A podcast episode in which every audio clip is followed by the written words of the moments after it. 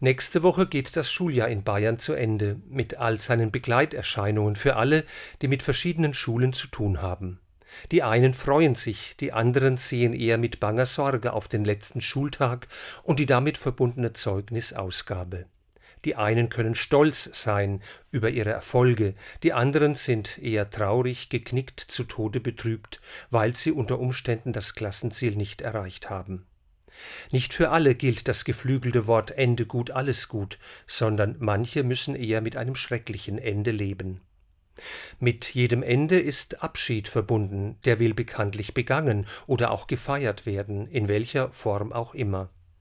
Sich gut verabschieden können, nicht nur von den Erfolgen, sondern auch von den Misserfolgen, um etwas hinter sich zu lassen und Neues zu beginnen im Herbst vielleicht eine neue Ausbildung, einen neuen Lebensabschnitt, einen Auslandsaufenthalt mit vielen neuen Eindrücken und Erfahrungen.